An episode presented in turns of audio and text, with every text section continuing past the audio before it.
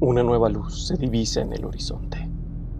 Estamos a las puertas de un nuevo desafío, de una aventura hacia lo desconocido. Una temporada más comienza en la Liga MX, el espacio donde nuestros Pumas buscarán olvidar el pasado reciente y evocar las hazañas de antaño. Es un punto de inflexión, momento de la consolidación y solidificación de un proyecto o de la destrucción de una idea tan romántica como frágil. Ya es tiempo de comenzar un viaje de 17 jornadas hacia la gloria, la vergüenza o la mediocridad. Sin embargo, sea cual sea el resultado, emprenderemos este viaje para el cual estamos más que preparados.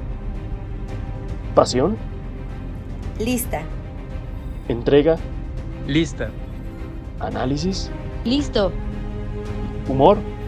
Listo. ¿Ilusión? Lista. ¿Corajes? Listos. ¿Esperanza? Lista. ¿Ironía? Lista. ¿Frustración? Lista. Todo el compromiso listo. Five, four, three, two, one.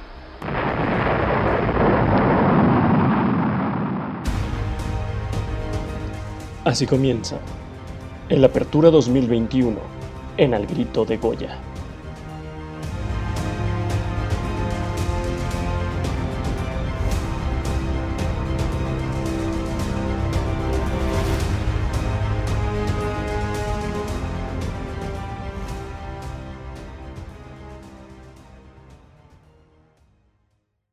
Esto es AGDG Radio, la voz de la resistencia Azul.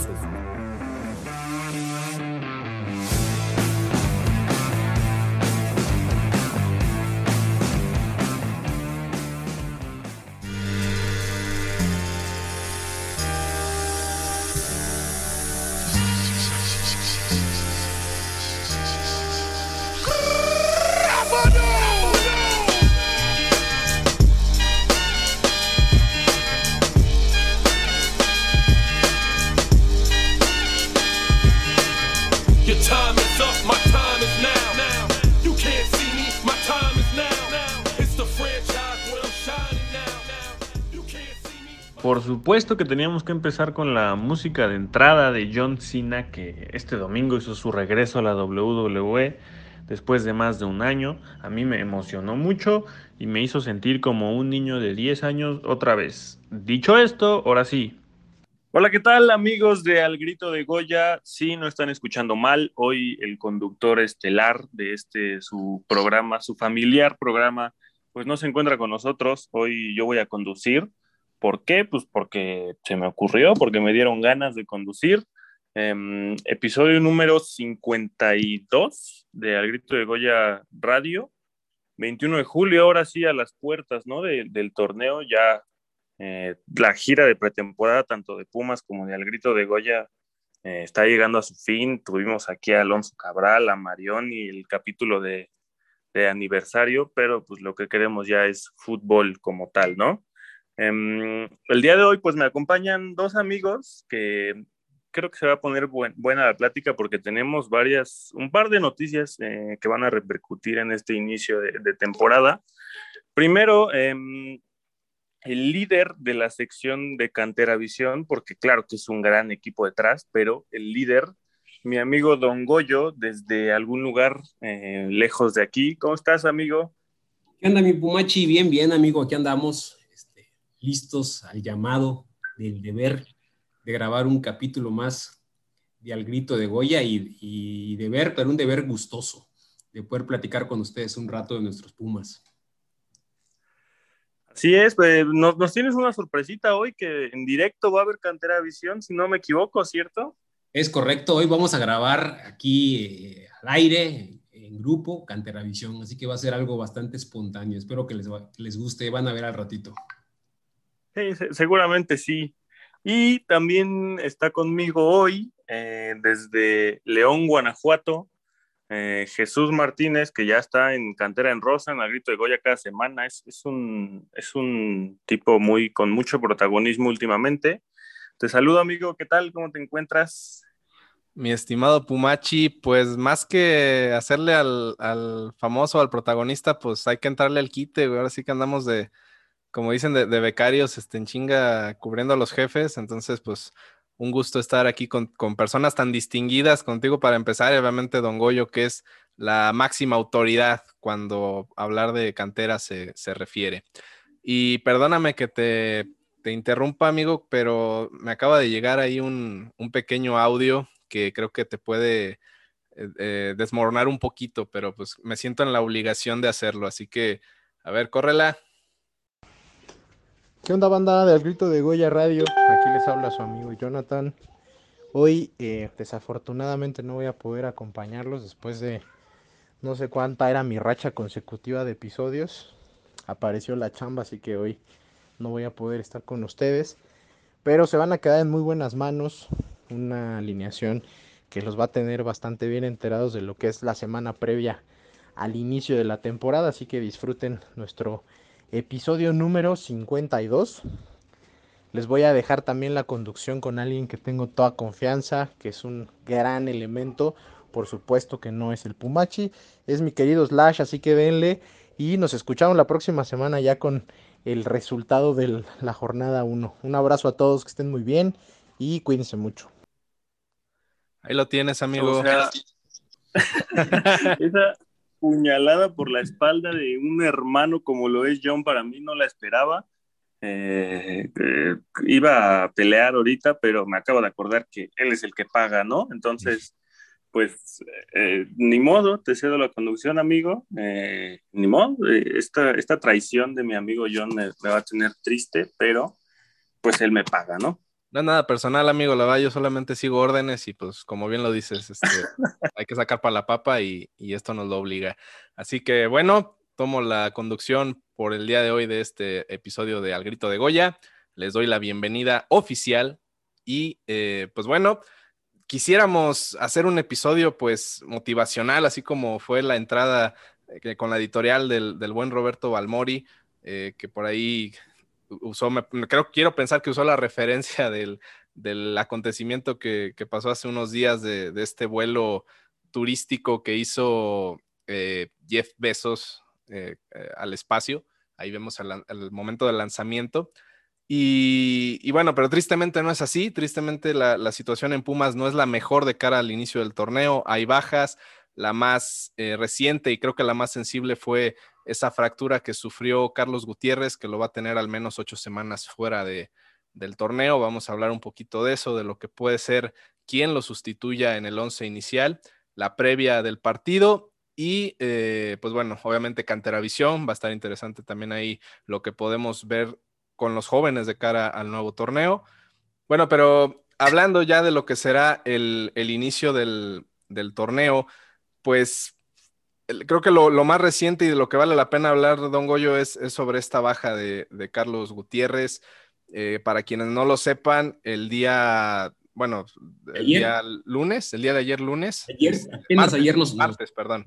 El día de ayer, ayer martes, martes. Se, se, anunció la baja por, por lesión de Carlos Gutiérrez. Este, en un momento les doy el dato exacto de cuál fue la lesión, pero lo que se anunció fue una baja de 8 a 12 semanas. Ya fue operado exitosamente, ya vimos fotografías de él con, con algunos compañeros y eh, pues comenzará el periodo de recuperación. Eh, la lesión fue una fractura del tercio distal del peroné izquierdo.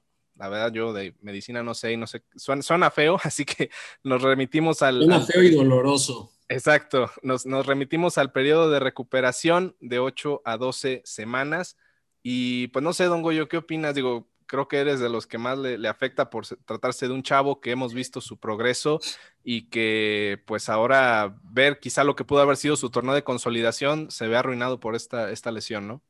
Sí, sí, caray, son los imprescindibles del deporte. Eh, la verdad, la noticia me cayó como balde de agua fría el día de ayer precisamente por lo que comentas, ¿no? Porque de esta camada de canteranos, el Guti junto con Lira eh, son los dos que más minutos tuvieron la temporada pasada en los dos torneos y que estaban más que eh, pintados, el escenario más que puesto para que esta temporada fuera la de su consolidación. Eh, finalmente son cosas que ocurren en el fútbol y hay que darle vuelta a la hoja, ¿no? Eh, el Guti es un jugador muy joven, tiene ese plus a su favor. Recordemos que el Marco García, su lesión y, y, temas extradeportivos lo dejaron fuera, pues dos torneos básicamente. Si lo vemos así, pues podemos decir que la lesión del Guti, que lo dejaría fuera de la primer, primera mitad del torneo, pues no es tan grave. Estoy tratando de, verlo positivamente, ¿no? Porque ayer sí, sí me, me, agüitó bastante la noticia. Yo espero que, el Guti se recupere pronto y, que a la segunda mitad del torneo, cierre el torneo y en la liguilla, lo podamos tener de vuelta. Sí, sí abre un boquete grande en el equipo porque creo que en esa posición se estaba apostando totalmente por él, ¿no? La mayoría de los otros jugadores se estaban considerando eh, para jugar por izquierda o, en, otra posición del campo. Y hoy tendremos que eh, habilitar a, alguno de los, de los refuerzos como eh, Sebastián Saucedo o el mismo Corozo, que jueguen por derecha o Ángel García, ¿no? Pero sí es una baja sensible de justo una semana antes del inicio del torneo, en un timing maldito, en un timing eh, del demonio, pero pues ni hablar. Eh, ahora sí que los equipos también tienen que aprender a sobreponerse a este tipo de situaciones que pues son parte del deporte, ¿no? Y, nadie está exento de que les pueda ocurrir en el momento menos esperado. Así es, y, bueno, aunque como bien dices, eh, era o sea, hay jugadores con los que se puede suplir. Me parece que esa posición del, de por derecha era uno de los que difícilmente veíamos a alguien que, no fuera Carlos Gutiérrez. O sea, puede, puede haber otras posiciones donde todavía no tengamos bien claro quién vaya a jugar, pero creo que Charlie era uno de los llamados a ser titulares de inicio eh, y, sin, sin mucha, mucha duda. Y pues sí, ahora veremos si Washington Corozo, si el mismo Rogerio, eh, eh, como dices, Saucedo, que, que, aunque es diestro, está habilitado normalmente como, como por la banda izquierda. Eh, serían ahí los que entren, o, bien como, como comentan los, los chavos, está Ángel García. no sé qué tan probable sea que Omar Islas pueda ser registrado de último minuto y, jugar, o por lo menos estar ahí como contemplado. Pero, pero pues son las opciones que de momento se, se, ven. Difícilmente podremos ver un refuerzo que llegue por lo menos antes del inicio del torneo. Eh, mi buen Pumachi, no sé si, si, Ah, sí, adelante, don Goyo. Sí, este, ya únicamente agregar eh, que venía, y además venía muy bien en la pretemporada, lo habíamos visto ahora sí que en modo avión al, al, Guti. Este, le mandamos un fuerte abrazo eh, y le deseamos una pronta recuperación. Ojalá nos esté escuchando y le mandamos las mejores vibras en este proceso que iniciará de recuperación próximamente. Así es, exactamente. Ojalá que se recupere pronto, que es parte del fútbol, no es, no, es una cosa que, que, no se puede pues medir y solamente tratar de esperar y, y, pues afrontarla de la mejor manera. Mi querido Pumachi, creo que ya andas de vuelta, ya, ya dejaste de, de sollozar. Este, no sé qué, qué opines al respecto de, del tema de, del buen Charlie. Pues sí, amigo, una, una lástima, ¿no? Justo aquí estábamos comentando la semana pasada que, como bien dijo Don Goyo, se le veía bien en la pretemporada, se le veía como más en tron, que parecía que era lo que le faltaba, ¿no? Un poquito de carácter, de fuerza, ¿no? al jugar. Eh, y pues se lesiona justo cuando también estaba estrenando dorsal, iba a ser titular seguramente indiscutible para Lilini eh, entonces es otra de las mufas de este, de este podcast y otra de las mufas para Pumas, que siempre parece tener un problema al iniciar el torneo. Hace un año que se fue Lilini y pues ahora un, titular se te lesiona, ¿no? Pues fue Michel. Ah, perdón. ¿Dije, ¿Dije Lilini? Ay, perdón. se, fue, se fue Michel hace un año, perdón. Ya, ya tengo borrado ese nombre, afortunadamente, eh, de la mente. Pero, pues sí, otra, otra mala noticia para iniciar el torneo como de costumbre. Así es. Y, bueno, Sí, eh, no sé qué, qué piensen respecto a, ya dimos algunos nombres, pero no sé, Don Goyo, tú, tú tendrás una mejor imagen de los, de los posibles eh, aspirantes a esa posición desde la cantera. ¿Hay alguno que, al que tú le tengas mayor, eh, pues ahora sí que fe? Eh, yo creo que sin duda alguna va a ser Ángel García, quien, quien reciba o que termine recibiendo minutos a raíz de esta desafortunada situación. ¿Y, y por qué creo que Ángel? porque primero hizo la mayor parte de la pretemporada con el primer equipo, aunque también estuvo entrenando un tiempo con Tabasco. Incluso estuvo en la gira que hicieron en, los Estados Unidos, los dos partidos amistosos en Texas. Y es un jugador que el torneo pasado ya había tenido participación con el primer equipo. Así que yo creo que eh, de algún modo directamente eh, es el, digamos que el beneficiado, por decirlo de alguna forma, y, va a estar viendo más minutos. ¿eh? No sé si, si se atreva línea a ponerlo de titular el, domingo, que no se me haría descabellado porque por ahí aparentemente también hay otras ausencias, pero yo sí creo que va a ser el joven que más minutos va a ver. Veo poco probable lo de Islas, que aunque juegue esa posición, pues no, no ha trabajado eh, en toda la pretemporada ni en el torneo pasado con el primer equipo. No creo que, lo lancen así de última hora, a sabiendas que no lo pudieran, no lo podrían regresar luego a Tabasco, ¿no? Por el tema de su edad. Y los otros, sí, sí, Pumachi. Don Goyito, aprovechando, ¿no puede jugar por ahí también Marco García? Eh, yo recuerdo que el, torneo que, debutó, llegó a jugar algunos partidos por ahí, ¿no? Cuando todavía estaba Barrera, jugó en vez de él por ahí, por esa banda, ¿no?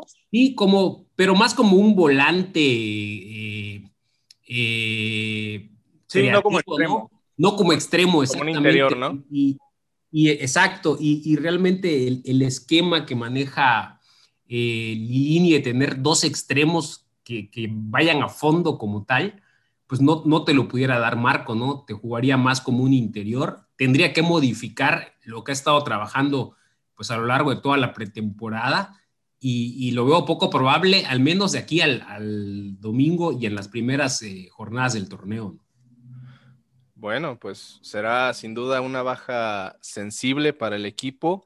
Eh, ya será cuestión de esperar el domingo ver qué, es lo que presenta Linini, porque no es la única baja. O sea, obviamente ya habíamos hablado del tema de, los, de los seleccionados, en el caso de, Alfredo Talavera, que está disputando la Copa Oro, Johan Vázquez, que en próximos días comenzará su participación en los Juegos Olímpicos. Entonces, eh, a esto se suma lo de, lo de Charlie. Y no sé ustedes qué piensen, digo, hay, nombres que ya se perfilan para, comenzar el torneo, a menos que pase otra tragedia que esperemos que no, como lo es el caso de Julio González, que seguramente va a estar en la portería, vamos a ver a Nico Freire, la gran duda si va a ser Julio Barragán, si va a ser Ricardo Galindo, el, que lo acompañe en la defensa, va cantado Mozo seguramente junto con, eh, pues me imagino que Efraín Velarde la izquierda es, algo cantadísimo. Y en medio campo es donde está quizá la, gran, el, de, medio campo para arriba es donde está la, gran duda, ¿no? ¿no? No sé ahí, este, Don Goyo, tú cómo visualices eh, en total, o sea, en general, ¿cuál podría ser el once que tú, tú vislumbras para este partido? Sí, como bien dices, hay algunas incógnitas, ¿no? Por, como el hecho de no haber visto a Lira en toda la pretemporada. No, no sabemos si se debe a algún tema de salud, si esté al 100% porque en teoría es un jugador que tendría que ir, eh, iniciar como titular en la media cancha. la otra duda que comentabas también, lo de Barragán. Barragán es, es, esa gran duda en quién va a ser la pareja de, Freire en la central, si Barragán o Galindo. Eh, Barragán por algún motivo tampoco ha estado en ningún partido, no, sabemos si, no esté al 100, si tenga por allá algún, tema de lesión o algo. Estuvieron en Morelia. ¿eh? Eh, me, tocó verlos a, Lira y a Barragán en Morelia, pero en la gira en Estados Unidos, como bien dices, no hubo mucha participación de ellos. Puede que se deba a, temas de, lesión, ¿no? Sí, sí, yo esperaría la defensa, como bien comentas, ¿no? Con Julio en, la portería, creo que eso es 100% seguro.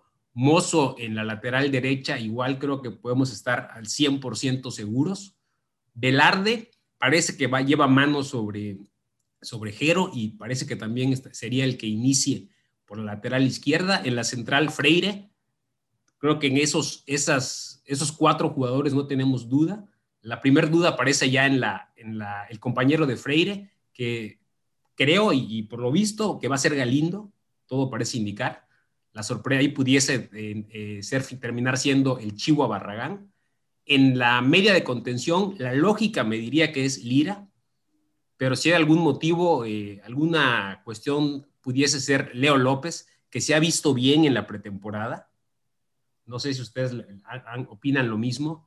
Este, Pues creo pudiese que estar por, ahí. por- por ahí en, en los partidos de Estados Unidos lo, lo vi contra, creo que jugó unos minutos contra este equipo de, creo que de, de Texas, o no recuerdo exactamente de dónde. Antonio. Sí, San. Antonio. Exacto. Creo que ahí jugó, lo vi unos minutos y me, me agradó. No, no fue una cosa sobresaliente, pero cumplió. Entonces, sí puede ser una opción muy viable. Casi, Sí, eh. casi, casi dices que jugó, con- jugó Pumas contra los vaqueros de Dallas, ¿no? No, bueno, pues es que tantos equipos que hay ahí que. San Antonio Spurs. También. Sí, este, que, es la zona donde hay más opciones, ¿no? Y a veces es, por lo tanto, es un poco complicado tener más claridad de cómo iniciar. Meritao se vio bien, pudiese también, lo mismo Meritao pudiese iniciar como el contención o como un interior por izquierda. Y eh, Marco García, que o, o inicia como interior por derecha o inicia, o inicia Fabio Álvarez, ¿no? Creo que, que por ahí van las opciones en el centro del medio campo. Por izquierda, yo tenía muy, muy claro que sería Corozo por lo que nos había demostrado en la pretemporada, pero eh, por ahí he escuchado algunas eh, versiones no confirmadas de que no estaría disponi- disponible para el primer partido. Sí, justo se anunció, eh, bueno, también me tocó ver ahí un- una noticia de que tuvo una lesión que no es de gravedad, pero que podría poner en, en duda su, su participación en el arranque. Y sí, o sea, es, es otra baja a medias que podríamos considerar que va a tener Pumas, pero no hay nada oficial todavía. Correcto, aunque ahí pues tenemos la, la opción de, de Sebastián Saucedo, que parece que este sí va a ser su torneo. Ojalá y al final las lesiones lo, lo dejen en paz. Ya calienta que se va a lesionar bajándose del autobús, güey, en la jornada 1. No, va, va a Híjoles, ser. Ojalá y este- ya, ya, ya, ya lo dejen en paz las lesiones. Eh, Se ve bien físicamente, eh, se ve en forma. Y, y yo creo que si Corozo no está listo, eh, pues no, no, no es algo que preocupe tanto, porque pues finalmente ahí está Sebastián Saucedo. Y pues en la delantera creo que todos tenemos claro que el, el- el capitán, el, el- el comandante Dineno será ahí el, el- el referente en el ataque, ¿no? Así es. Y bueno, Pumachi, no sé, eh, en esta alineación que ha dado un Goyo, pues en medio campo estaríamos teniendo eh, ahí una línea como de tres, donde está un contención, los dos interiores, adelante, y por fuera están los extremos, digamos, un poquito atrás de, de lo que sería el delantero. Pero no sé, podríamos imaginar que si Lira está disponible, podría jugar ahí junto con, con Meritao en el medio campo. Este, si, si no hay otra opción, pues a lo mejor se la va a jugar con Fabio abierto por, por derecha en caso de que no haya otra opción. Y si está Corozo, pues quizá juegue Corozo por izquierda o jugará Saucedo. Y también el tema de si va a jugar con un delantero o con dos, porque vimos a Montejano acompañando en algunos partidos a Dineno y no sé qué, qué tan probable puede ser que tengamos una alineación con dos delanteros en, en la punta. Pues parece que muchas veces Lilini está casado con su sistema, ¿no? Entonces no vería nada eh, descabellado que juegue con Dinero y con Montejano. Comentabas que cuando no tiene muchas opciones juega con Fabio y creo que aunque tenga opciones juega con Fabio este cabrón. Entonces ya estoy viendo, estoy, voy a hacer una predicción de la alineación que creo que va a ser la, la que va a arrancar, casi seguro. A ver. Ahí va, ¿eh? Portería Julio González, Mozo, Galindo, Freire Velarde, Lira Meritao como do- doble contención, Fabio por derecha, eh, Saucedo por izquierda, o bueno, si está Corozo, eso sí es un poquito difícil de predecir, pero uno de esos dos, y arriba Dineno con Montejano. Esa es mi predicción de alineación. porque yo no creo que vaya a sentar a Fabio así nada más en la jornada 1. Bueno, pues es, es ahí la, la, apuesta del buen Pumachi. Eh, sí, es, es, es, complicado, es complicado dar como muy, muy certero quién puede jugar. Creo que el único certero que podemos dar es que sí va a jugar Fabio. O sea, incluso lo, lo, comenté la semana pasada que, que Linini dice que, que, Fabio es de los, de los jugadores que entiende su sistema y que por eso lo tiene en el campo. Pero bueno, eso dice él, uno tiene una percepción diferente. Ahora, el, el tema es eh, el, el, Atlas, un bueno, antes de pasar al Atlas, me parece que hay que mencionar el, el casi refuerzo extra que tiene Pumas para este torneo. Se trata del mediocampista argentino naturalizado italiano Cristian Batocchio, eh, hombre de 29 años que recientemente jugó en la Liga 1 de Japón. Eh, ha sido seleccionado juvenil de Italia y tiene formación en Argentina, tiene recorrido ya un poquito amplio, pues un, jugador de casi 30 años. Eh, la semana pasada el equipo lo anunció de que venía a México, de que, iba a de que iba a hacer pruebas médicas y si todo sale bien firma contrato con Pumas, llega como agente libre, por lo cual pues sí es una opción muy viable para el equipo. Y creo que ayer o antier, eh, César, César Merlo, quien es este personaje que te da todo sobre fichajes, dice que ya pasó la primera mitad de los, de los exámenes y que al parecer todo va en marcha para que firme.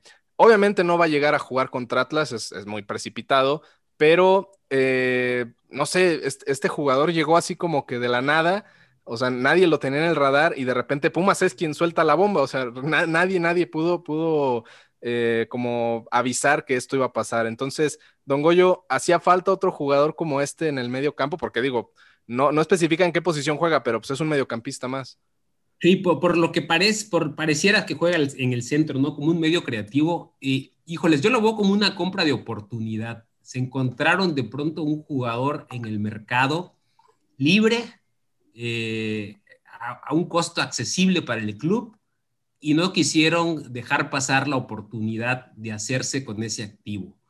Siento que no hacía falta en este momento, no, era quizás la posición en la que más eh, se requería reforzar o en la que se hubiese necesitado reforzar, pero siento que fue una oportunidad del club de hacerse un activo eh, que saben que no va a estar disponible quizás para las primeras tres o cuatro fechas del torneo en lo que se aclimata la altura, el fútbol, etcétera, etcétera pero que para el cierre del torneo y para alguna baja de juego pudiera ser de utilidad.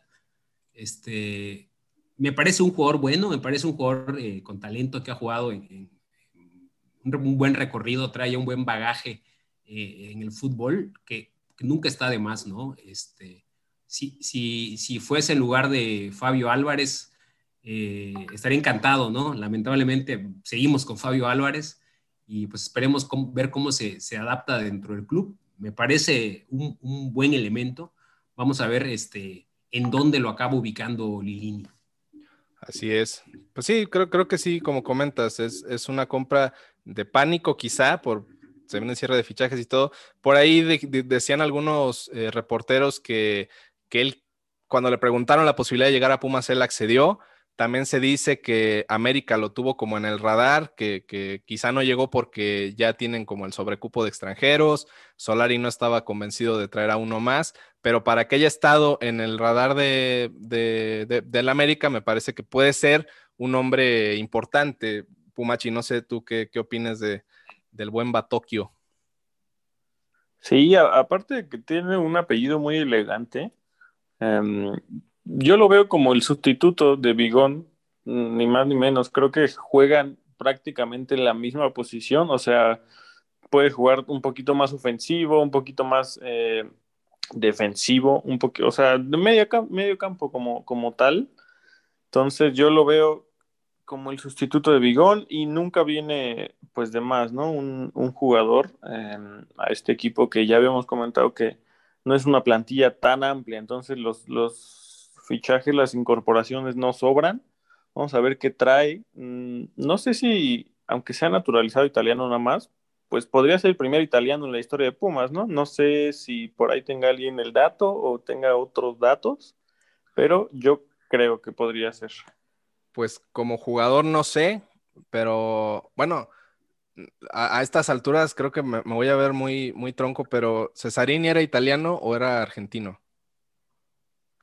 Era, No, Cesarini sí era argentino, ¿no? era argentino, pero hizo su, su trayectoria como entrenador en, en Italia. Recordar que llegó procedente de la Juventus, nada más y nada menos. Pero sí, Era jugadores. argentino, italianos. cuasi, cuasi italiano. Sí, de, de estos jugadores o, o de estas personalidades argentinas que tienen ascendencia italiana, por ahí creo que también a Nacho Escoco lo manejan así, que pues, es argentino totalmente, pero eh, creo que es de padres o abuelos italianos. Entonces, eh, pero bueno, sí, quizá puede ser el primer italiano, ¿eh? No, no, es, no es algo tan difícil de imaginarlo, pero... Y pero justo vamos- cuando, justo cuando Italia es campeona de la Euro, ¿eh? O sea, ni más ni menos, traemos a un jugador que es, eh, pues, es, tiene la nacionalidad de la campeona de Europa. Entonces es un- una bomba. Se viene la cábala. pues vamos a revisar ese dato, a ver si, si hay alguien ahí que, que nos ayude a confirmarlo, pero puede ser el primer jugador de nacionalidad italiana que llegue a Pumas. Bueno, eh, y bueno, eh, se viene el, partido ya este próximo domingo a las 12 del mediodía ante el Atlas. Eh, ya es costumbre, ha habido varios torneos donde se debuta ante este rival y, se suma uno más. Eh, pues pareciera que, no, no nos toca algo tan pesado para, empezar la, la temporada, pero pues es un Atlas que se reforzó, que tan solo el hecho de que vuelva Julio Furch ya eh, recuperado de la lesión lo vuelve un rival complicado. Entonces, eh, no sé, por ahí, Don Goyo, ¿tú qué opinas de- del Atlas? Este, ¿Puede ser un rival a modo o se va a volver complicado el inicio del torneo contra ellos? Híjoles, este, yo creo que, como bien dices, es, es un rival, si no de los débiles del torneo, es un rival, eh, tampoco es de los más complicados. Y tomando en cuenta que vamos a jugar en nuestro estadio, en CU, de nuevo eh, con aficionados, ese plus que seguramente nos va a dar la afición, eh, yo creo que es un partido que se debe de ganar es muy ganable y, va a ser bien importante y espero que así lo vea Lilini y el cuerpo técnico, empezar el torneo con, un, con este triunfo, ¿no? Para, para quitarnos un poquito de presión al equipo, para eh, recuperar la buena vibra que se tenía durante la pretemporada. Eh, es una gran oportunidad eh, de iniciar ganando, ¿no? No-. Tenemos que aprovechar que no es de los equipos más complicados del torneo. Sí, en el nombre, en el nombre no es un rival complicado y En debería teoría, ser- así es. En teoría. Exacto, debería ser a modo para, no a modo, pero, pero sí debería prestarse para un buen resultado. Pumachi, recordarás partidos contra el Atlas donde, eh, de hecho lo platicábamos hace poco de, ese que se ganaba 2 a 0 y Bigón nos termina empatando a 2. eh, eh, y, y además, pues hay, hay otros tantos, ¿no? También se ha ganado por goleada ante el Atlas, recuerdo un 5 a 0 en el, en el torneo que se llegó a la final contra Tigres, un 5 a 1 hace un par de años, ya con Mitchell en la, en la dirección técnica. Entonces, Atlas también se ha llevado goleadas de CU. ¿Qué, qué crees que pueda pasar en este primer partido? Sí, así como eh, nosotros comentamos que Pumas ve a Atlas como un rival no tan complicado, pues Atlas seguramente piensa lo mismo, ¿no? Es un, Pumas no es un equipo con un gran plantel, entonces En la actualidad, partido- ¿no? Ya es, ya es parejo. Así es, ya está a nivel futbolístico actual, creo que sí está parejón. Eh, me acuerdo hace, hace como año y medio, ¿no? Como dos años, ese, ese partido que comentas de que se le gana en CU fue a media semana y fue en la noche. Y yo fui, me acuerdo, había bien poca gente. Em, Y un tormentón, ¿no? Yo recuerdo que llovió ahí medio feo. Sí, en sí, estadio. estaba haciendo mucho frío. Y me acuerdo, a- Alan Mozo creo que metió gol o provocó un autogol, algo así. Fue cuando yo estaba en plena manía con Alan Mozo. Entonces, pues recuerdo muy bien ese día. Te dieron el mero talón de Aquiles. Que... Así es. En- en- yo esperaría un partido, si soy sincero, muy cerrado y bastante aburridón. Creo que es jornada 1 a las 12 en CU, como siempre. Pues no va a haber mucho, mucho espectáculo que digamos, o muchos goles. Em, Atlas es un equipo que tiene buenos jugadores, ¿no? También se incorporó eh, Julián Quiñones, que a mí me parece un gran futbolista y vamos a ver qué, qué ofrece, porque Pumas también, como lo decíamos, trae va- varias bajas. Va a ser un partido pues atípico, pero ya, ya, ya nos urge, ¿no? Que regrese el fútbol. Sí, ya es algo que estábamos añorando. Incluso creo que Atlas también va a incorporar eh, a un jugador que proviene de Boca, Maroni, creo que se apellida. Eh, eh, ya, ya, lo, ya lo anunciaron, de hecho, Gonzalo Maroni. Este, Ah, sí, sí. Llega, llega a reforzar el medio campo. No sabemos si vaya a estar disponible ya para este partido, pero es una de las últimas incorporaciones del Atlas. Y bueno, se suma a la conversación de último minuto nuestra querida Jan Campos, y a quien saludo con mucho gusto. Jan, ¿cómo estás? Primero que nada. Refuerzo de Hola, último hola. minuto. Sí, sí, sí. ¿Me extrañaron? Sí, a ya, lo Batokio llega. ya nos va a levantar el rating. Sí, oigan, lo estoy oyendo y creo que esto va muy mal. Necesitaba ya aparecer urgentemente. no, no, no, para nada. ¿Cómo están, amiguitos? Bien, bien, bien. Oye, y pues bueno, ya llegas después de la conversación, pero el tema de Carlos Gutiérrez nos trajo, este, ahora sí que un poquito a la baja el día de hoy.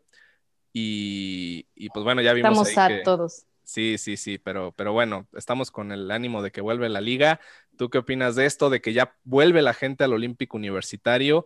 Eh, hay que revisar cuándo fue la última vez que, que vimos gente en la tribuna en un partido de Pumas, pero tú qué, qué opinas de, este, de esta vuelta al Olímpico? Yo te lo digo ahorita mismo contra el Sí, América. fue contra el tres, América. Ah, Fuimos cierto, juntos, ¿verdad, Pumachi? El, el empate a tres, ¿verdad? En-. Así en- es. Oye, sí, Sí, cierto, así es. partidazo. Este fue el último partido de local de Pumas con gente. Sí, juegazo, la verdad. Eh, Febre- yo estoy muy febrero del- emocionada porque yo estaré ahí el- e- este, este domingo voy a regresar a casa y eso me hace muy, muy feliz. Ya tengo mi boleto, obviamente, y ya estoy más que puesta. Estrenar jersey y volver a, a las tribunas de, de este majestuoso estadio. Excelente. Febrero de Ya escuché- 2020. Febrero de 2020 Sí, oye, fue cuando se jugó. Ya hace cerca de do- eh, 14 meses, si no me equivoco, 14, 15 meses. Sí. Entonces es una vuelta importante de la afición al, al Olímpico. ¿Y, y a qué zona vas, Jan? Pues todavía no sé si eh, no son mis boletos porque yo no los compré, ¿verdad? Entonces, a dónde me mandan. Bueno, bueno, pues Ya les platicaré a dónde me mandan. Espero que sea planta baja porque no tengo planes de quemarme. Me acabo de tatuar y no quiero sol. Entonces, espero que sea planta baja. No me quiero poner exigente, ¿verdad? A ver cómo está el, el acomodo, ¿no? También, quién sabe si lo abran Ujú. todos, si hagan Vi lo que mismo que pasaron a todos a Y pebetero en femenil, después de las críticas que hubieron con el mosaico ahí que armaron como de ajedrez, a ver cómo, cómo acomodan a la afición esta vez. Ahora, Sí. hablando, hablando del mosaico, sí estuvo bastante extraño que los acomodaran así. O sea, sí se veía la, la, la distancia entre personas a- ahí sentadas, pero sí estaba como muy extraño el mosaico ese. No entendí, pero pues bueno. Sí, a lo mejor era yo- más fácil tener gente en pedacitos cuidando. Exacto, Yo- justo eso lo, justo, perdón, Pomanchi, justo eso lo platicábamos ayer en, en Cantera en Rosa, que una de nuestras compañeras, Nidia, fue al estadio y platicó eso, o sea que en todo momento había gente cuidando que no se quitaran el cubrebocas, eh, entre personas, o sea, había personas que iban juntas y pues obviamente no, no había distancia entre ellos, pero en relación con las demás personas sí había una distancia ahí marcada, solo que pues sí, ya viendo la, imagen en panorámico, pues no, exacto. Entonces, hay que en cualquier considerar... estadio ahorita al que vayas es así, es este dejando dos asientos de diferencia entre las personas. Por ejemplo, vas tú con alguien y hay dos asientos juntos vacíos y así, o sea, así se sigue el, el esquema. Y, y es el protocolo es que tengan a gente cuidando que respeten el ponerse el cubreboca. Solamente te permiten bajártelo en caso de que estés consumiendo alguna bebida o alimento y luego luego volvértelo a poner porque tantito te ven que dejas de masticar y van y te regañan, te digo, porque así me ha pasado aquí en los de Puebla tantito me dejo de comer mi semita y pongas el cubrebocas. Y sí te regañan, están, están estrictos. Y eso es bueno. Así es. Y es que también eh, dicen, bueno, nos comentó Nidia que hay como dos filtros eh, antes de entrar al, al estadio donde te ponen el gel antibacterial, te están tomando la, la temperatura. Entonces, sí están siguiendo protocolos, solo que para lo que implica el Estadio Olímpico, que no tiene gradas, que, que es una forma diferente de, de- de cuidar a la gente, pues supongo que fue la forma que ellos consideraron adecuada para poder tener mayor control. Pero sí será interesante ver ya en el partido donde quizá abran un poco más la cantidad de, de público, pues cómo lo manejen. Va, va a ser ahí todo todo un tema.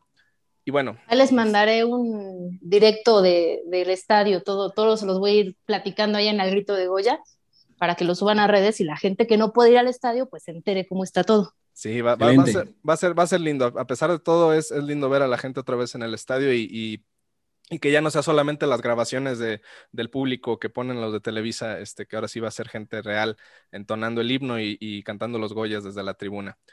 Bueno, pues pasamos a, a otro tema, eh, a uno de los importantes que es Canteravisión y por primera vez, si no me equivoco, el buen Don Goyo se la va a aventar aquí en directo para platicar un poquito más a fondo. Dale, Don Goyo.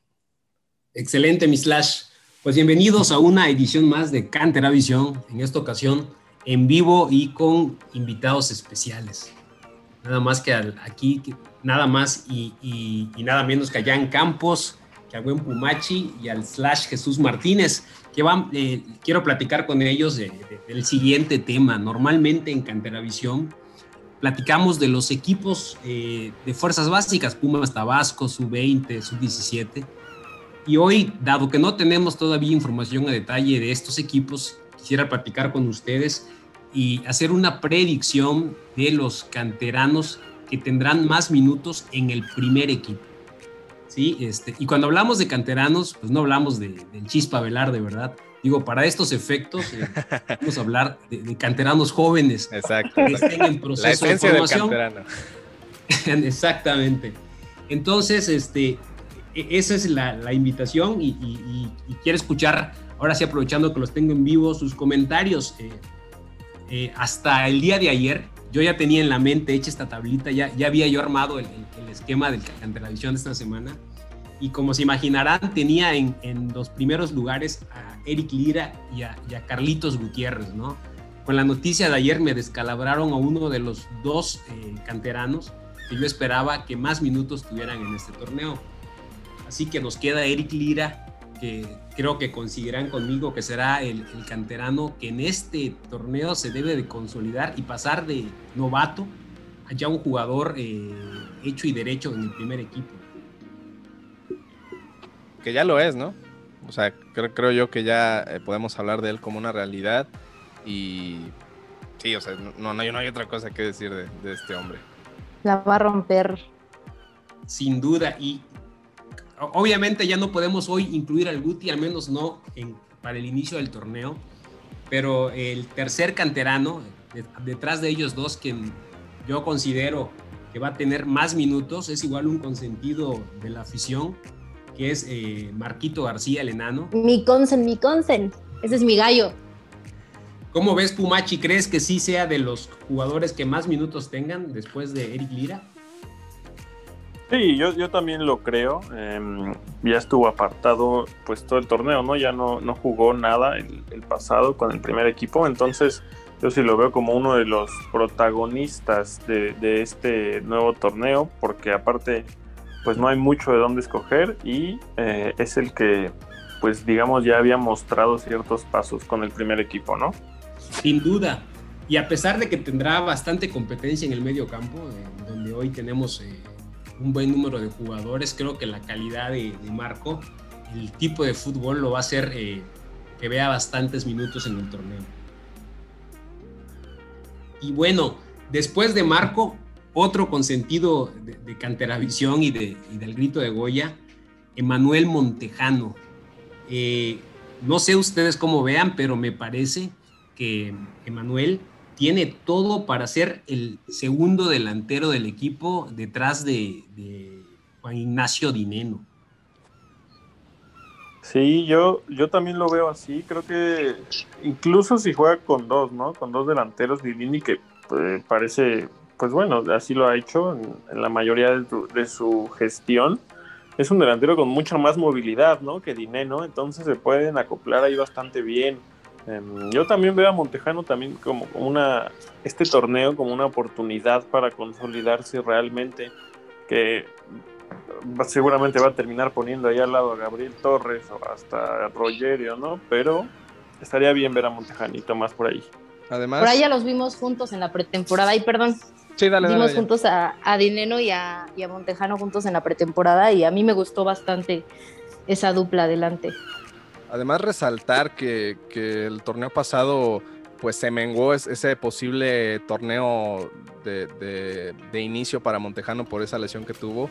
Eh, de lo contrario, creo yo que hubiera sido más constante después de ese gol que le hace a Mazatlán. Pero pues bueno, la lesión le impidió y ya cuando estuvo bien, pues eh, el torneo se complicó. Eh, él no pudo quizá aprovechar al 100% las oportunidades que fueron pocas y ya este torneo pues es un empezar de cero y, y a ganarse la, la titularidad, ¿no? Sí, y que como dice Jan, se ha visto bien, ya anotó dos goles en pretemporada, así que esperemos que llegue con muy buen impulso. Y por cierto, fue su cumpleaños la semana pasada, ya cumplió 20 años el buen Emma y le mandamos muchas felicitaciones y un gran abrazo. Y felicidades. Abrazos, Siento, abrazos al buen Emma. siento raro, siento raro que haya jugadores más jóvenes que yo, ya, no puede ser. Oye, aquí quiero recalcar que Montejano me regañó por culpa de Pumachi, porque Pumachi me estuvo diciendo, pídele otro saludo porque ya lo perdí. Y resulta que Pumachi sí tenía el saludo y Montejano me, estuvo regañando porque dijo, yo te lo mandé ya. Ah, entonces, por tu culpa soy Emma. regañada, ¿eh? Discúlpanos, todos tenemos un Pumachi en nuestra vida, así que Tristemente todos compartimos el mismo en este, en este grupo. Nah, no es Bueno, pues después de Montejano, el, el quinto eh, canterano que yo creo que va a haber más minutos, aquí, aquí yo creo que ya puede haber un poco de polémica y diferencia. Yo creo que va a ser Jero. Jerónimo, el, el- buen Jero Rodríguez. Y les voy a decir por qué. Porque si bien no creo que inicie como titular, me parece que por las condiciones y por la edad y, y por lo que demanda la posición de un lateral izquierdo, en muchos partidos eh, el Chispa eh, va a ser uno de los primeros cambios de Lilini para refrescar esa posición, sobre todo cuando se vaya ganando y haya que apretar la marca.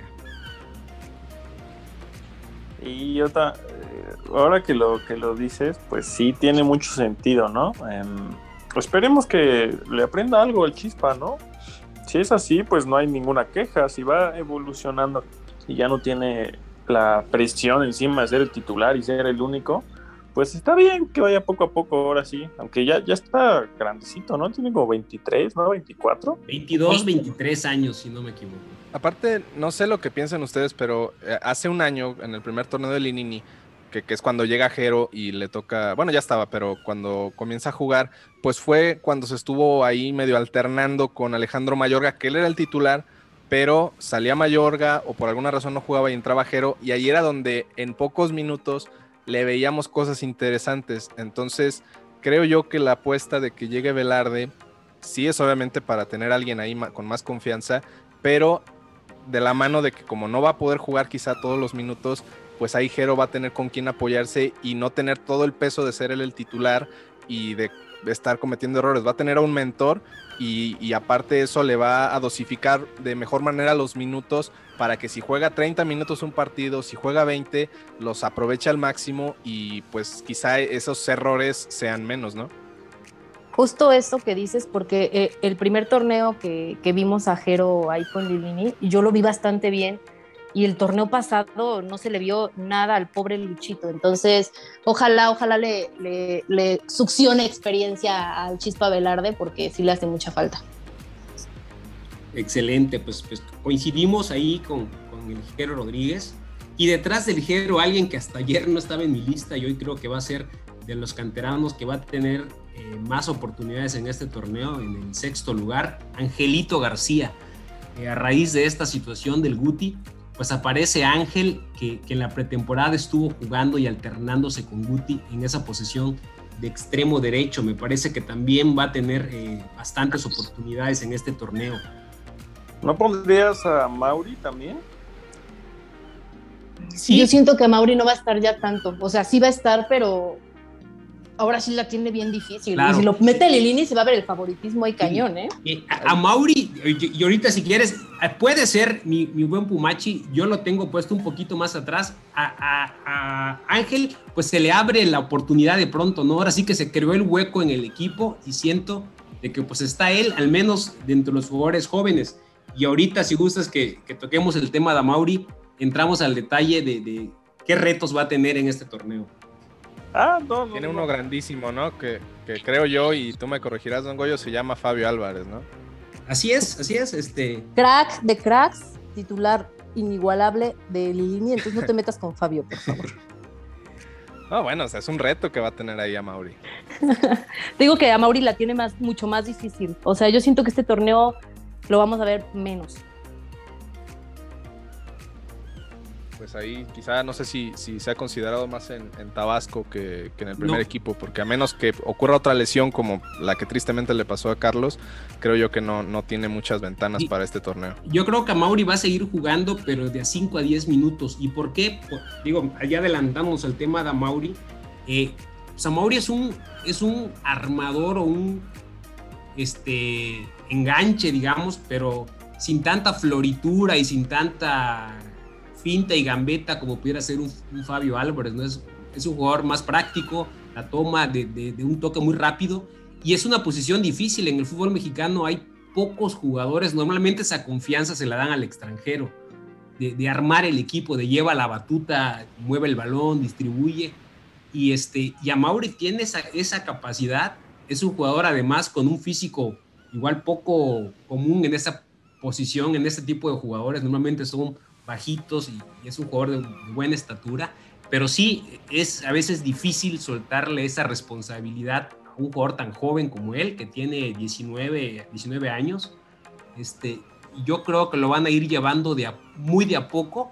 Probablemente en, en el partido, los partidos que ojalá sean varios de la, de la Campeones Cup, de la, ya ni sé cómo se llama ese torneo que vamos a jugar en Estados La, Unidos. la Leagues, Leagues Cup. Ándale, la Leagues Cup. Igual y ahí lo, lo pudiéramos ver, ojalá, porque es una posición poco habitual para que un mexicano eh, la aproveche y, y- y crezca, ¿no? Sí, totalmente de acuerdo. Es- va, va a ser complicado, pero igual los minutos que le den, pues lo importante será que los, los aproveche lo más, lo más que se pueda. De, de acuerdo. Y después de, de Ángel, eh, yo estaba considerando a Rivas, Jesús Rivas, que Mozo, eh, ya veremos si no tiene ausencias, ya sea por lesión o, o por alguna suspensión. Ya sabemos que es medio atrabancado nuestro, Alan Mozo. O por una indisciplina otra vez, no, no va a faltar que se vaya Esperemos que de sería el colmo, ¿verdad? Ojalá, ojalá que sea por atrabancado nada más y que no caigamos en otra de esas porque ya sería el, eh, ya sería imperdonable. Sería imperdonable, como bien Unos dices, shots. Sí, sí, Jan, adelante. No, les digo que unos shots con Alan Mozo. Y, y pues ahí Jesús Rivas eh, parece ser el reemplazo que tiene toda la confianza de Lilini. Yo creo que por lo menos lo veremos en un par de partidos ahí de inicio en este torneo. Y sabemos que es una posición en la que si inicias, normalmente acabas el partido, ¿no? Sí, es muy difícil que, que se den que se dé un cambio ahí, salvo que eh, lo ha habido, pero, pero de plano tiene que ser un mal partido del jugador para que se le considere como un relevo. Exacto. Y detrás de Jesús eh, Rivas eh, estaba, eh, considero a Julio Barragán como la sorpresa y el debut de este torneo, ¿no? Julio Barragán, que toda la pretemporada, a pesar de que el torneo pasado estuvo en Tabasco, eh, este torneo, toda la pretemporada la ha hecho con el primer equipo. A diferencia de Ángel, que sí estuvo trabajando, lo enviaron a trabajar algunas semanas con Tabasco, Barragán, el Chihuahua, se ha quedado con el primer equipo. Sabemos de la ausencia de De Johan Vázquez. Johan Vázquez, exacto. Este, y ahí pues puede ser la oportunidad de oro para que Julio eh, aproveche, debute y pues nos pueda, nos pueda mostrar que es una opción importante en la defensa central. Ya veremos si al final es él, como decíamos por acá, o, o Galindo, ¿no? No sé qué les parezca. Eh, yo también pensaría que, que sería, debería ser Barragán, ¿no? Pero Lilini parece que va a preferir, o bueno, eso nos ha como indicado, ¿no? Que va a preferir usar a Galindo de central, que como bien se sabe, no es exactamente su posición. Pero sí, yo también coincidiría en que debe de ser Barragán, pero no sé si Lilini coincide, habrá que preguntarle, ¿no?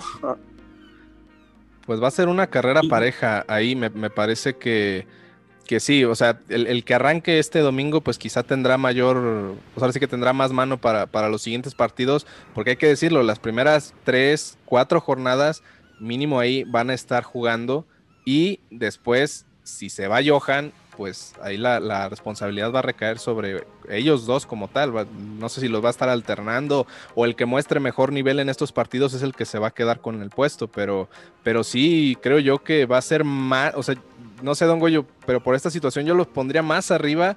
No sé a, a cuál de los dos, pero por lo menos a ellos dos los pondría más arriba en cuanto a minutos que puedan obtener por esta situación Sí, de sí, Johan. sí. Tiene, tiene mucho sentido lo que dices, porque mínimo van a ser tres partidos de titulares o jugando los 90 minutos, ¿no? Es un, es un espacio grande que se abrió en el equipo y pues ojalá, ojalá y lo sepan aprovechar y lo aprovechen bien. Que tampoco me sorprendería que Lilini ponga a Gerardo Moreno ahí, ¿no? O sea, ya nos lo, ya nos ha dado ese tipo de sorpresas. Estuve leyendo en su Instagram que tuvo COVID, ¿no? Por eso no estuvo en la pretemporada. Ah, fíjate, no, no. Sí, le- leí por ahí que le comentaron una publicación y él respondió pues que, estuvo contagiado de COVID y por eso no lo vimos tanto en la pretemporada. Pero, pues a lo mejor, quién sabe. Sí, yo, creo que al menos no lo veo de inicio el domingo por lo mismo, ¿no? Que no viene con todo el- no trae todo el proceso de pretemporada. Este, quizás ya más eh, avanzado el torneo se vuelva la primera opción de, de Lilini para sustituir a, a, a Johan o a Freire. Pero de entrada yo creo que ahorita entre Julio Barragán y, y Galindo y Ricardo Galindo va a salir el, el- quien en- le entra el quite a, a ese, a ese espacio en la defensa central. Muy bien. ¿Algún otro en la lista? Y, por último eh, es- estaba Mauri. Como bien comentaba, ya adelantamos un poquito, este, es una posición, aunque es un chico con grandes condiciones, se le ha criticado mucho. Eh, la realidad es que a Mauri tiene todos los méritos para estar acá, ¿no? A Mauri en, en fuerzas básicas, sub-17, sub-20, se- sería injusto decir que lo, que lo hizo bien. La neta es que la rompió, en esas categorías la rompió. Y, y es verdad que en el primer equipo no ha acabado de demostrar eh, talento y la capacidad que tiene, y de ahí vienen en parte algunas críticas que han habido hacia él, pero pues los méritos los tiene, ¿no? Y, y ojalá y, y en este torneo, conforme gane confianza, pues pueda ir mostrando más por qué, por qué es- está donde está y por qué él eh, es un jugador de- de- en el primer equipo eh, que se le espera en un futuro pueda llegar a ser titular. A mí me, me parece bien, pues increíble, ¿no? Que la, la gente luego, luego ya lo esté reventando bien, cabrón. O sea, creo que empezó el, par- el, el partido contra Tijuana en, la, en el torneo pasado, ¿no? En la jornada 1, fue titular y de ahí me parece que ya no volvió a ser titular y nada más entraba 5 o 6 minutos a veces. Sí, Entonces, sí, sí. digamos que sumó muy pocos minutos en la temporada y ya estaba reventadísimo. Es que ese día que, que fue titular, sí se lo acabaron a él y a Lilini de por qué pusieron a alguien tan joven de titular todo el partido, ¿no? Que, que lo correcto, y, y ahí me acuerdo bien que cuando lo atacaban, era que lo correcto era que le dieran unos minutos al final. Y pues, por eso fue tan criticado ese primer partido. Pero pues no creo que él haya decidido jugar, ¿no? O sea, no- las críticas creo que no eran hacia él, eran hacia Lilini, ¿no? Sí, pero la, la- la afición siempre acaba, acaba apuntando a- a- al jugador, ¿no? Desquitándose con el jugador. Ah, y caen en este tema de que si es apadrinado, que, que, que quién, a, este, a quién le paga. O sea, eh, un tema con los canteranos que yo he notado es que obviamente también tiene que ver con el momento en general del equipo. O sea, si el equipo está bien, si los, los canteranos que entren, habrá algunos que destaquen más que otros, pero en general puedes decir, ah, los chavos están jugando bien porque el equipo está respondiendo. Pero en torneos como el anterior, donde las cosas no se dan, donde no caen goles, donde no caen resultados, el, el canterano que juegue termina siendo el, el señalado. No, es que estos chavos no traen nada, este, de plano no, no, no estamos produciendo. O sea, recae todo sobre ellos cuando las cosas van mal y cuando las cosas van bien, puta, somos la mejor cantera de México. Lucen. y- o sea, sí, Lucen. Entonces, sí tiene que ver mucho el factor de, de que el equipo funcione para que el, el canterano pueda tener confianza y obviamente que se note que, que- que está haciendo bien las cosas. Aunque hay casos excepcionales donde el canterano destaca por sí solo y aunque el equipo vaya mal, él está ahí este, reluciendo un poco más, ¿no? Sí, sí, sí, totalmente de, de acuerdo. Este, y para cerrar la lista, digo, es- estos son los canteranos que yo les veo que van a tener oportunidades recurrentes. Y nada más dejar ahí como las sorpresas, jugadores que yo veo muy poco probable que lleguen a tener minutos, pero que no habría que perderlos del radar, porque en una de esas eh, seguramente van a salir a la banca y nos pueden llegar a sorprender con un debut como es Alec Álvarez, el- el zurdito que juega por izquierda, el igualita Carreón, que llevamos ahí un tiempo ya viéndolo ahí en el radar del equipo, el Ferra González, que hizo pretemporada, todos estos son jugadores muy jóvenes de 17, 18 años, y Héctor Ramírez, otro jugador, un defensa central, que anduvo también con la selección, o anda todavía con la selección allá en Copa de Oro junto con Alec, este, haciendo, haciéndole de sparring. Oye, Yo don Goyo, me y- acuerdo que Ah, sí, dale, Pumanchi. Me acuerdo que tuve alguna disputa con Jesús una vez que quería yo poner, creo, de portada a, a Héctor Ramírez en un capítulo y Jesús preguntó que quién era ese güey o algo y yo lo, lo ofendí. No sé, me Bien, acordé de Te este pusiste güey. bien intenso, güey. Sí, yo también me acuerdo, no creas. Co- ¿Cómo ves, Jan? ¿Crees que alguno de estos chicos nos veamos este torneo o, o- o- o mejor será esperarnos a que... No, no, no, conociendo a Lilini, que, que él se va mucho por la cantera, es obvio que, que vamos a verlos y, y es algo que a mí sí me gusta de Lilini, que, que le da oportunidad a los niños y, y al final de cuentas eso es Pumas, es la cantera y, y creo que eso es lo que me está gustando de los Pumas de, de Lilini para acá, o sea, que, que, que los toman en cuenta y antes no pasaba tanto y lo sabemos bien. Oye, don Goyo, y este jugador también, Freyfield, ¿no lo ves en- entre los que pudieran tener alguna convocatoria a primer equipo o aparecer en la banca? Eh, eh, mira, mira me, estuve a punto de, traerlo y nombrarlo, pero creo que Freifel, que es más chico todavía, tiene 17, más chico que Héctor Ramírez, yo creo que lleva mano Héctor. Héctor, eh, si, Lilini decide jalar alguno de estos jugadores tan jóvenes, tan tan jóvenes, sería Héctor Ramírez, porque Héctor ya ha salido a la banca del primer equipo, va a venir con el impulso de estar entrenando con la selección eh, mayor allá en Estados Unidos. Este, y, y tiene un poquito más de experiencia, ¿no? Ya jugando, ya jugó en la categoría sub-20. Freifel pues, viene de la sub-17 plenamente, eh, a pesar de que es seleccionado nacional. Yo creo que al menos en este torneo no vamos a ver a Freifel, pero por allá eh, nos sorprende. Oye, Don Goyo, yo tengo una, una pregunta que a lo mejor te va a incomodar. Bueno, no, o sea, te va a poner un poquito entre la espada y la pared. De que de toda esta Fumachi, lista que Fumachi, Don Goyo es casado, no empiece. Sí, sí esas propuestas. Piensa no, bien lo que le vas a preguntar, güey. No, no, es una pregunta estrictamente futbolística. Eh, de toda esta lista que nos diste ahorita, 10, 12 jugadores, aparte de los obvios como Lira y Gutiérrez, danos dos nombres o tres que, creas que realmente son los mejores, o sea, que realmente van a poder trascender en el primer equipo. Híjoles, mira, eh, es una pregunta bien difícil porque eh, ¿estás de acuerdo? Y, y me ha tocado ver, me ha tocado ver jugadores de inferiores muy talentosos que a la hora de que llegan al primer equipo nomás no dan el, el, el do de pecho y jugadores que en básicas eran promedio y en el primer equipo pues logran trascender, ¿no? Se requiere a veces hasta un poco de suerte para llegar en el mejor momento, en, en el buen lugar.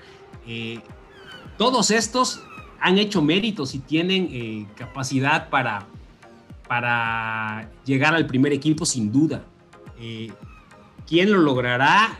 Pues yo va a depender de a veces el aguante a la presión, de otra serie de factores que incluso son más mentales que futbolísticas, ¿no?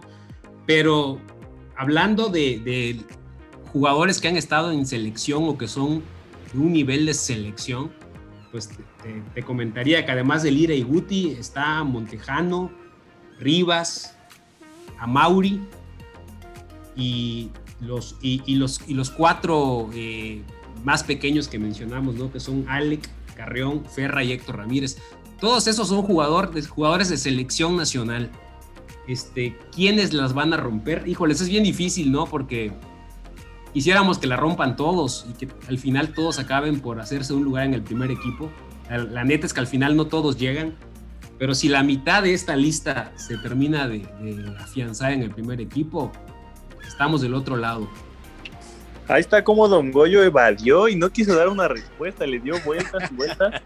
Pero no, sí, sí es bien complicado eh, predecir ese tipo de cosas y no se quiso pues arriesgar mi amigo Don Goyo, ¿no? Quiere mucho a sus niños. Es que, es que volvemos a lo mismo, depende mucho del torneo y, y qué tantas oportunidades se abran a raíz de los resultados. Pero bueno, así está la cosa. Esperemos que, que veamos más presencia de estos jóvenes para empezar en la banca y ya después que, que comiencen a tener muchos más minutos. Eh, bueno, pues estamos llegando al final. Eh, ya, ya vamos terminando este episodio. Nada más agradecer a quienes estuvieron en el día de hoy y les pregunto rápido a cada uno. Don Goyo, tu pronóstico para este partido. 2-0 Pumas. Bien. Jan.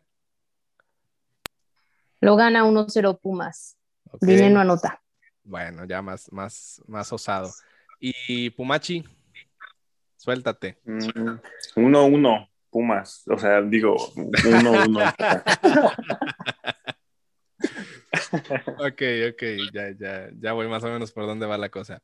Bueno, pues no sé, yo en lo personal quisiera ponerme positivo y pensar que se gana 2 a 1. 2 a 1 puede ser el resultado y para, para empezar con el pie derecho este torneo. Bueno, pues muchísimas gracias de nueva cuenta. Invitarlos a, a que compartan el podcast, a que se sumen a la comunidad en la Resistencia Auriazul en Facebook.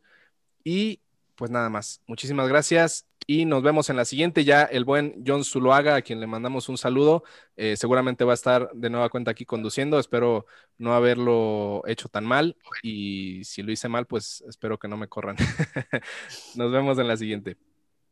Bye. Hasta luego. Adiós. Esto fue AGDG Radio, la voz de la resistencia Auriazul. Recuerda seguirnos en nuestras redes sociales, arroba al grito de Goya en Facebook, Twitter e Instagram. Adiós.